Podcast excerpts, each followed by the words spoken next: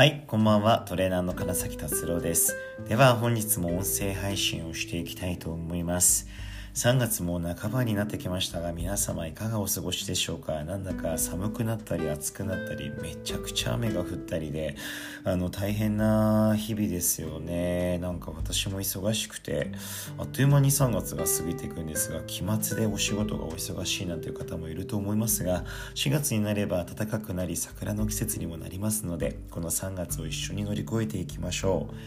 はい。ということで、本日はいただいたご質問にお答えをしていきたいと思います。えーいただいたご質問なんですけれども、更年期世代の運動、休養、栄養学などを教えていただけると嬉しいですということでご質問いただきました。ありがとうございます。えーまずこの更年期世代、そしてよく言われる女性の更年期障害というものについて、えー端的に話をしていければと思うんですが、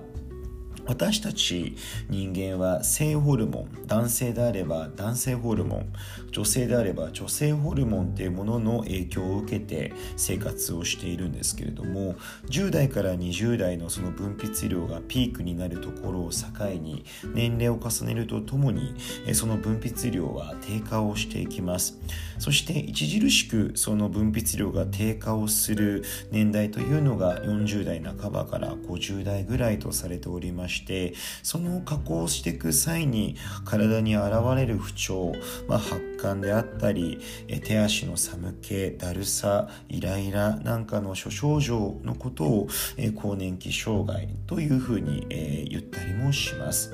でこちらはやはり症状は人によって差異がありますのであの一概にこれをすれば大丈夫っていうことはあの言いづらい言えないことだとは思うんですけれども一つ大事な観点というか話だなと思うのが私たちはこうどうしてもこう生きていく中でアンチエイジング老化予防っていうところにこだわりを持ちそしてメディアもその話を非常に多くしてアンチエイジングアンチエイジング私もよく使う言葉なんですがっていうふうに言っていくと思うんですがもう一つ大事な考え方として、えーウェルエイジング、えーよりよく、えー年を重ねていくっていうとこ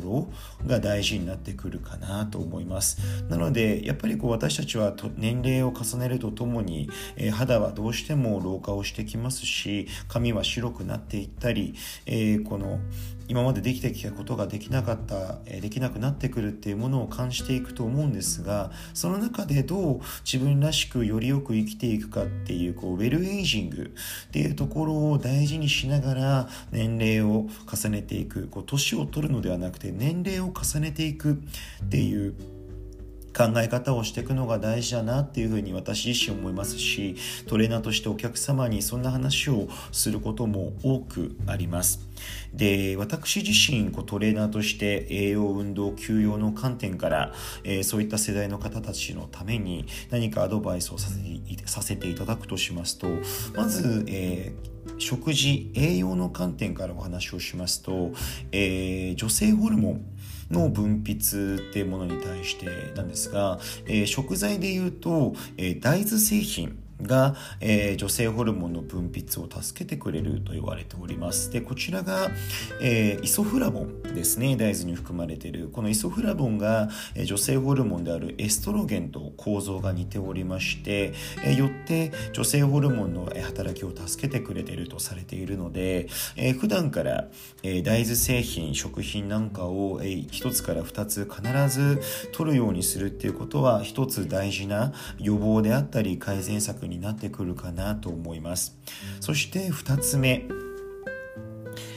運動の観点から話をしますとよく言われているのが運動ではまあこう適度な運動、まあ、週3回から4回2回から3回とかの適度な運動をしてあげることが大事と言われております。これをするといいというものは決してないんですけれども例えばですが加圧トレーニングとか、えー成長ホルモンの分泌を促してあげるようなものなんかをしてあげても、えー体の発汗であったりとか効果っていうのは非常に望めると思うのでであのそういったものももし機会があれば取り入れていくのはいいのかなと思います。難しい場合はあの歩く走るとかあとストレッチ筋トレを適度にするっていうことが大事になるので適度にする、えー、心地よいぐらいするっていうところを大事にしてみてください。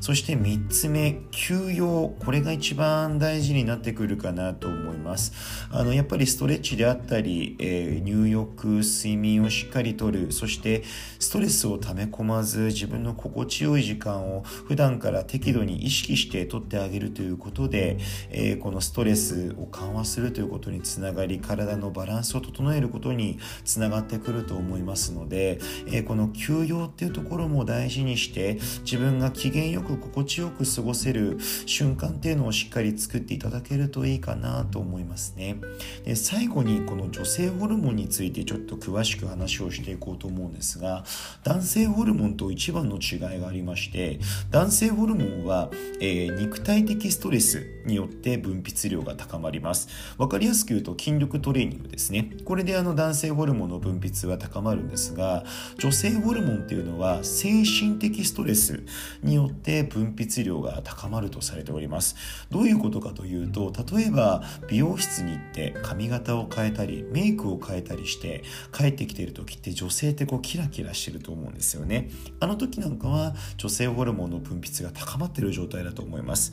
えー、人から見られるとか鏡を見るとかそういった何かから見られる何かを見るという、えー、ストレスによって高まるいいストレスですね。なのでそういった場面を大事にするってことは一つ大事かなとなので私もパーソナルセッションでは女性のお客様に鏡をしっかり見て自分のこういう姿をもっと変えたいとかもっとここを良くしたいっていうのを強く思ってあの見続けましょうなんていうことを言ったりもしますこれは女性ホルモンの分泌量を高めるという観点からあのそのいうふうにしているという次第ですね。もう一つ女性ホルモンの分泌を高めるためにというと母性本能というものがあります。えー、例えばなんですけれどもおじいちゃんとかおばあちゃんの家に行った時にそれまで元気のなかったあのおばあちゃんが自分のお孫さんとかを見た瞬間にああってこう元気になるとかあると思うんですよね。自分の息子さん娘さんが帰ってきた時に途端に元気になってアクティブになる。そんな瞬間なんかは女性ホルモンの分泌量が高まっている瞬間ではありますので例えばちょっとリラックスしてる時に自分の好きな動物の動画を見るとか自分の飼ってるペットを可愛がるとかそういった何かをめでるっていう瞬間に女性ホルモンの分泌量は高まるとされてますのでこうなかなか、えー、無意識に女性ホルモンの分泌を上げるっていうことは私たちにはできないところもあると思うんですがこういった観点から自分で意識して分泌を高める努力行動っていうのはしていくことができると思うのでえぜひ今回の放送で何かしら一つでも二つでもあのちょっと取り入れてもらえるものがあったら嬉しく思います。はい長くなってしまいましたが質問の回答になってるかも不安ですが何かしらお役に立てれば嬉しく思います。ご質問いただきありがとうございました。はいいかがだったでしょうか？本日ちょっと長くなってしまったんですが最後にですね今月末に、えー、開催を予定しているセミナーの内容なんですけれども、えー、女性のための美しく体重を落としていくための体重管理法ということで少し内容を変えてお伝えをしていければと思っております。詳しい内容は今週末ぐらいに、え、こちらの公式 LINE でお知らせを流せればと思ってますので綺麗になりたいとかどういうふうにしたら自分の体重とか体を管理できるのかっていうところにちょっと悩みを持っている方なんかはこのセミナー講座を受けてもらえるといいかなと思いますので詳しくは、え今週末の、え情報なんかを、えお待ちいただければと思います。はい。では長くなりましたがこちらの放送を聞いてくださりありがとうございました。今週もより良い日々を過ごしていけるように一緒に頑張っていきましょう。それではトレーナーの金崎でした。ではまた。バイバイ。